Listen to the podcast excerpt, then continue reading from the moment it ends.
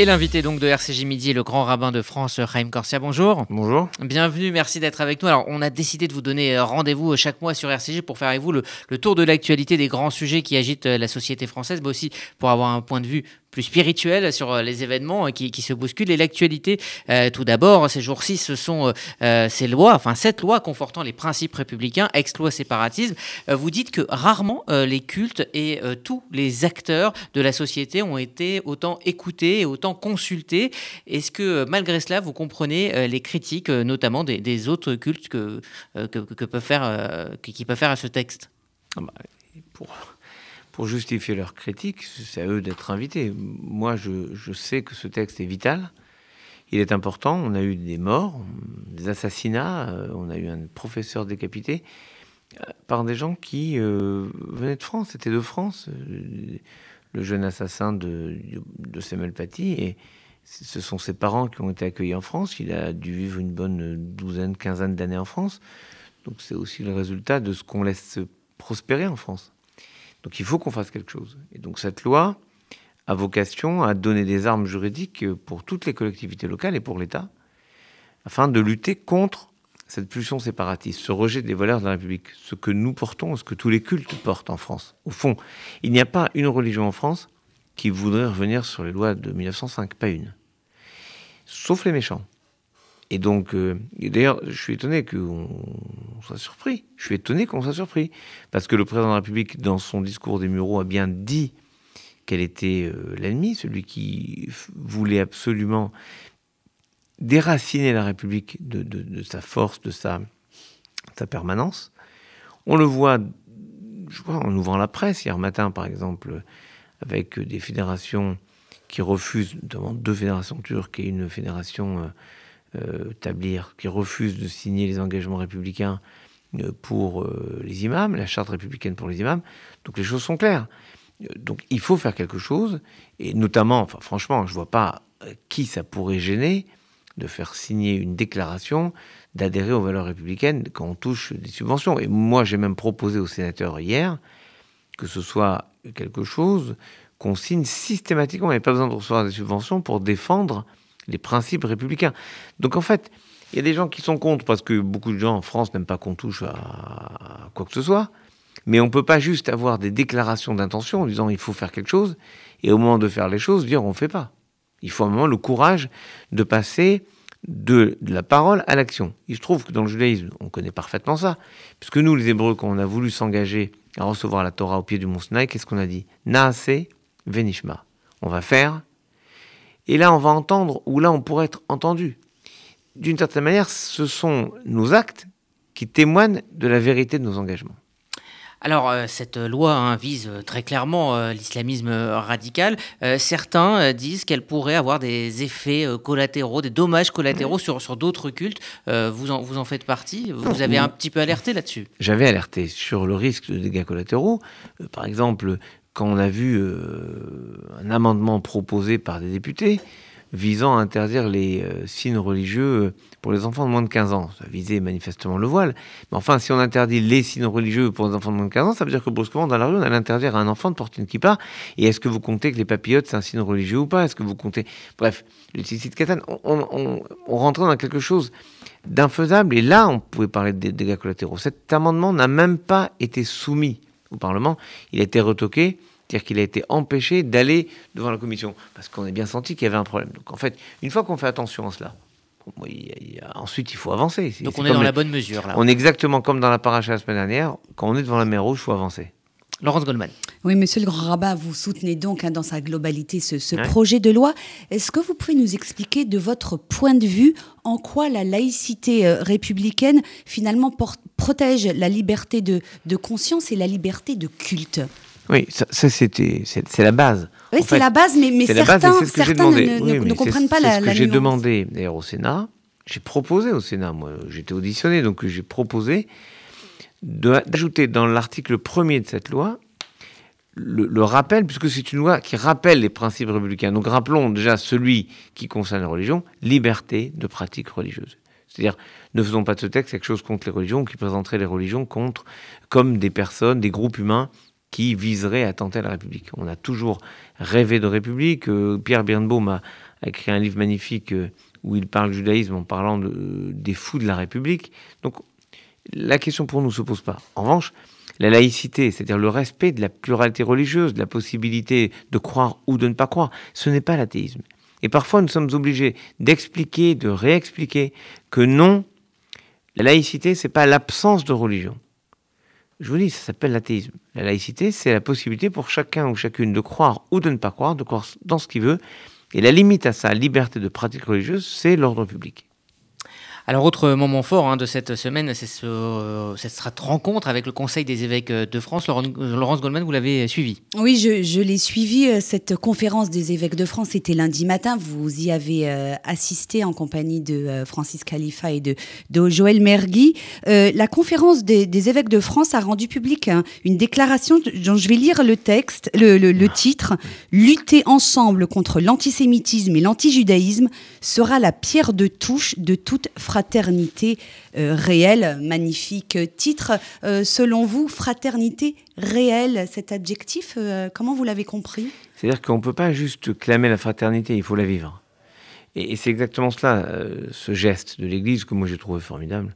Parce que l'Église a déjà fait, elle a fait des actes de repentance, elle a signé des textes, elle a fait des, projets pour se rapprocher du judaïsme, reconnaître euh, les origines juives du christianisme. C'est Nostra Aetate, ça a 56 ans. En scrutant le mystère de l'Église, c'est le début du quatrième paragraphe de Nostra Aetate. On arrive au judaïsme. Mais là, il y avait une façon finalement euh, très forte de dire euh, on ne peut pas considérer que ce qu'on a fait, c'est fait, et qu'on a pu revenir dessus. Pour moi, c'était un peu comme lorsque dans la Bible, mais vraiment, Isaac apprend que les puits que son père avait creusés ont été bouchés par les Philistins. Qu'est-ce qu'il fait? Il va, il les recreuse. Les Philistins les rebouchent. Isaac les recreuse. Il ne considère pas qu'une fois que c'est fait, que ça a été défait, il n'y a, plus rien à faire. Non, il revient il revient. À la fin, les, Philistins vont accepter. Autrement dit, l'Église réaffirme, un, qu'elle doit lutter contre la tentation d'antijudaïsme en son sein, ce qui a été fait déjà depuis notre état. Vous pensez que c'était réglé quand même, cette affaire depuis Vatican C'est réglé, mais vous, vous devez lutter en permanence contre les préjugés. Et croyez-moi, les préjugés sont forts, il faut lutter en permanence encore et encore. Il n'y a jamais de fin dans la lutte contre les préjugés. Et puis l'Église, c'est en cela qu'elle parle de fraternité à ce titre, l'Église nous explique qu'avec nous, elle va lutter dans la société contre l'antisémitisme. Et là, c'est un véritable acte de fraternité réel, concret. Concrètement, justement, quelle tournure euh, euh, va prendre cette déclaration euh, Vous en bah, avez Par exemple, c'est être capable de poursuivre quand il y a des actes ou des, choses qui sont dites, faites de manière insupportable, ça sera poursuivi ensemble.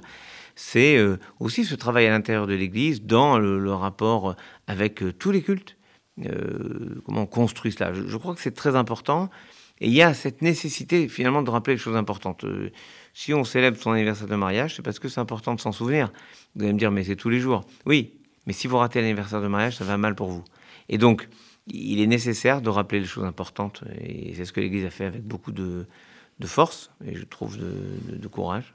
Euh, cette déclaration, elle, intervient dans un contexte où l'Église catholique, euh, désormais, euh, est menacée par l'islamisme radical. Est-ce que vous direz qu'il y a une communauté de destin aujourd'hui en France entre l'Église catholique et la communauté juive? Bah, Avec tous les citoyens français, nous sommes tous euh, menacés. L'Église est visée en tant que telle. Hein, euh. L'Église est visée, mais euh, quand vous avez entendu le témoignage glaçant de la caissière Zari, la caissière de l'hypercachère, de elle dit que l'assassin leur dit Vous êtes ce que je déteste le plus, des Français et des Juifs. Et donc ça nous crée une double cible pour nous. Mais tous les Français sont visés par le simple fait que nous sommes ce que nous sommes et que nous portons, nous vivons ce que nous portons et ce que nous vivons. Alors vous avez également euh, reçu cette semaine la ministre autrichienne de l'Europe. Elle est venue euh, vous euh, présenter un plan autrichien de lutte contre l'antisémitisme. Est-ce que vous pouvez nous en dire les contours? Là, effectivement, présenter ce, plan autrichien et surtout ce plan sur la liberté de pratique religieuse justement, c'est très important. Et ce que je lui ai proposé, c'est d'être la, motrice pour euh, l'ensemble des pays européens euh, de pouvoir voter ce type de législation. Elle en a parlé à notre ministre des Affaires européennes, Clément Beaune. Mais plus largement, ça peut concerner des pays comme la Belgique, par exemple, où on a eu des problèmes récemment avec l'abattage rituel. Il y a beaucoup de pays dans le nord de l'Europe, notamment, qui euh, font une fixation sur l'abattage rituel. D'autres pays font une fixation sur la circoncision. Bref, euh, il faut impérativement euh, continuer cette lutte. Et la lutte, c'est surtout défendre cette idée de liberté de pratique religieuse, non pas simplement liberté de conscience, mais liberté de pratique religieuse. Alors impossible de ne pas évoquer avec vous euh, ces images hein, qui ont choqué bon nombre de personnes dans, la communauté et ailleurs. Cette semaine, ces obsèques en Israël euh, de deux grands rabbins euh, décédés des, suites du Covid. Alors l'idée, c'est évidemment pas de commenter l'actualité israélienne, mais plutôt de, rappeler les, deux grands principes. Piquoir Nefesh d'un côté, c'est-à-dire la, vie avant tout, et puis le, respect de la loi de la nation aussi. C'est très important et je voudrais faire justement ce rappel à quelques jours de, de semaines de Purim il faut être une extrême prudence. On a réussi à, passer euh, tous les caps difficiles. On a dû fermer les synagogues pour protéger les fidèles. Notre objectif euh, au consistoire, avec Joël Mergui et l'ensemble des présidents et des rabbins de toutes les communautés de France, c'est d'assurer la sécurité sanitaire des fidèles. Il n'y a aucune transience là-dessus. je peux vous dire que je me rends compte qu'il y a parfois des relâchements. Il faut rappeler les règles. Le masque est obligatoire. Obligatoire. Et pas le masque qu'on met en dessous de la bouche. Il faut le mettre sur la bouche, sur le nez. C'est pas compliqué. Et puis, on demande à la prudence dans, tout, et puis on interdit les buffets, ce genre de, de moments qui étaient formidables et qu'on espère retrouver le plus rapidement possible, mais qu'on ne peut pas vivre parce qu'ils sont euh, porteurs de risques. Donc, il faut absolument. Quand vous voyez ces, images, quelle est votre réaction Moi, je fais en sorte qu'en France, ce soit appliqué et respecté de la manière la plus stricte qui soit. Alors les fêtes de Pourim approchent, vous en parliez il y a un instant. Euh, Pourim 2020, ça nous paraît très loin. C'était cette, période un peu étrange où on voyait euh, le, virus euh, arriver dans, les synagogues, où on se demandait s'il fallait ou pas aller écouter la, la, Megillah. En un an, énormément de, choses ont changé en, nous et, dans la communauté aussi. Oui, mais en même temps, on a réussi à continuer à fabriquer du lien, du lien social avec tous les fidèles et à rester une communauté unie et forte. Laurence Goldman. Oui, moi j'ai une question euh, technique pour, euh, pour la fête de Purim. Euh, le premier soir après la clôture du jeûne, on a la coutume d'aller dans les synagogues écouter la lecture de la mhm. Megillah. Or, il y a le couvre-feu. À 18h, il ne nous sera pas possible donc d'aller d'aller dans les synagogues. Alors concrètement, vous avez organisé quelque chose, des lectures en Zoom? Non, pour l'instant, on est en train de lire chez nous? Pour l'instant, on est en train de voir avec le gouvernement comment ça va faire. On ne sait pas encore quand va s'arrêter cette période des couvre-feux. Donc on verra, mais je vous assure qu'on préviendra la communauté le plus rapidement possible. Mais c'est pas une fête chômée pour Hein, non, bien sûr. Euh, donc euh, le, recours au Zoom, comme certains ont fait. Euh, mais on verra comment on le fait. On trouvera. Juste une question. je peux lire chez moi la Megillah avec mes enfants Bien sûr. C'est une mise c'est une belle action. Plus avec les enfants. D'accord, j'ai pas besoin d'être devant un rabbin qui en fasse la lecture. Pour nous, on peut la lire en français, même si euh, on n'est pas. Mais on préviendra et on a déjà anticipé sur cette question. C'est juste vos voisins qui vont pas être contents au moment où on dira le nom Aman. Euh, justement, sur le, plan euh, spirituel, monsieur le grand rabbin, comment faire face à, cette incertitude? On parle énormément des, des, voilà, des, l'impact psychologique hein, sur, sur nous tous. Un dernier mot sur l'incertitude, comment la gérer? Il faut espérer. C'est l'espérance qui est la plus forte que tout. Merci, Raïm Corset, d'être euh, d'être venu. Et rendez-vous donc le mois prochain. on refera ensemble le, tour de, l'actualité après euh, ces, fêtes de pourré. Merci d'avoir été avec nous.